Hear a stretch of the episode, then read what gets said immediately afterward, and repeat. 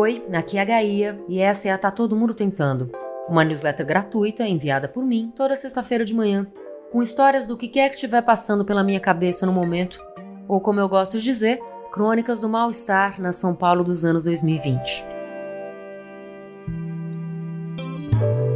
Além da versão em áudio, você também pode ler direto no e-mail, que ainda tem links, vídeos, dicas e outras coisas legais. E você pode assinar a versão paga da Tá Todo Mundo Tentando, Guia Pauliceia, que chega por e-mail todas as quintas-feiras com dicas de coisas para ver, fazer, experimentar ou comer em São Paulo.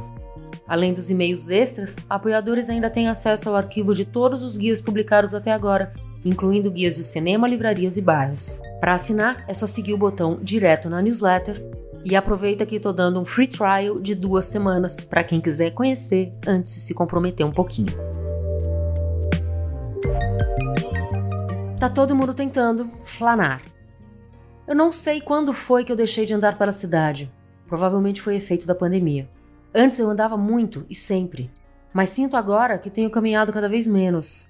Talvez tenha a ver com a proximidade das coisas no bairro novo, que de fato não exige que eu ande muito. Um amigo definiu bem. Aqui agora eu moro na bolha. Andar, já escrevi aqui antes, sempre foi parte importante da minha vida, num nível mais exagerado até tipo um traço de personalidade. Sempre gostei muito de caminhar e, quando criança, tinha o hábito de sair andando sem rumo certo, às vezes deixando minha mãe preocupada, mas na maior parte das vezes voltando antes que alguém desse pela minha falta. Caminho como um processo terapêutico mesmo, rota de fuga, estratégia de isolamento ou para matar pequenas e grandes curiosidades. Na fazenda dos meus avós, no Mato Grosso, eu saía andando de casa na direção de qualquer passo, meio me sentindo como uma heroína de romance inglês, tipo uma jovem Jane Eyre no Cerrado. Mais tarde, Andar era uma forma de matar tempo quando eu não queria ir para a escola, e eu nunca queria ir para a escola. E também para reconhecer novos territórios entre as minhas muitas mudanças de casa. E teve as viagens, claro. Aprendi viajando que não tem jeito melhor de conhecer um lugar do que caminhando por ele. Andar para entender. Poderia escrever um livro inteiro sobre isso, sobre andar em cidades que não conheço bem, como fez a Lauren Elkin em Flanês. Descobri como nos Estados Unidos, fora de Nova York e São Francisco, as cidades não são feitas para pedestres. Como andar na Índia é caminhar o tempo todo numa situação de saída de festival.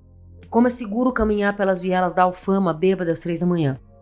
Caminhei pela Banglatown de Londres, por estradas da Escócia e por trilhas na Patagônia. Pelo mercado de Xixicastenango, na Guatemala. Pela Pacific Crest Trail, no Oregon. Tentando entender o Google Maps em Veneza. A esmo por Buenos Aires, Durban, Cochin.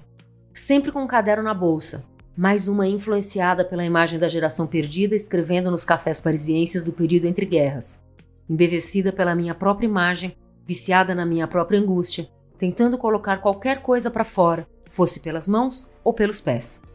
E claro, por São Paulo, minha cidade. A cidade que me viu obrigada a reconhecer com quem tantas vezes rompi, que tantas vezes perdoei e fiz as pazes, e onde me vi presa, por vontade própria, quando tive que parar de viajar. De certo modo, morar tantos anos na Avenida Paulista me fez andar cada vez menos, ainda que eu tenha colocado minhas solas e saltos em cada centímetro daqueles três quilômetros e meio de calçadas. Agora, em outro bairro e outra vida, eu levei uns seis meses até acatar a vontade de sair caminhando. E isso aconteceu numa noite de domingo. Uma hora inteira andando por cima de tudo que tem de errado no centro de São Paulo, fumando cigarro e me sentindo meio James Dean naquela foto icônica sem nenhum medo de algo dar errado e sabendo reconhecer a hora de parar.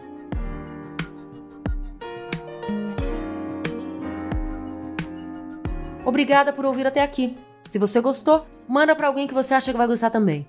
E se for compartilhar nas redes sociais, pode me marcar. É arroba Gaia Passarelli no Twitter e no Instagram.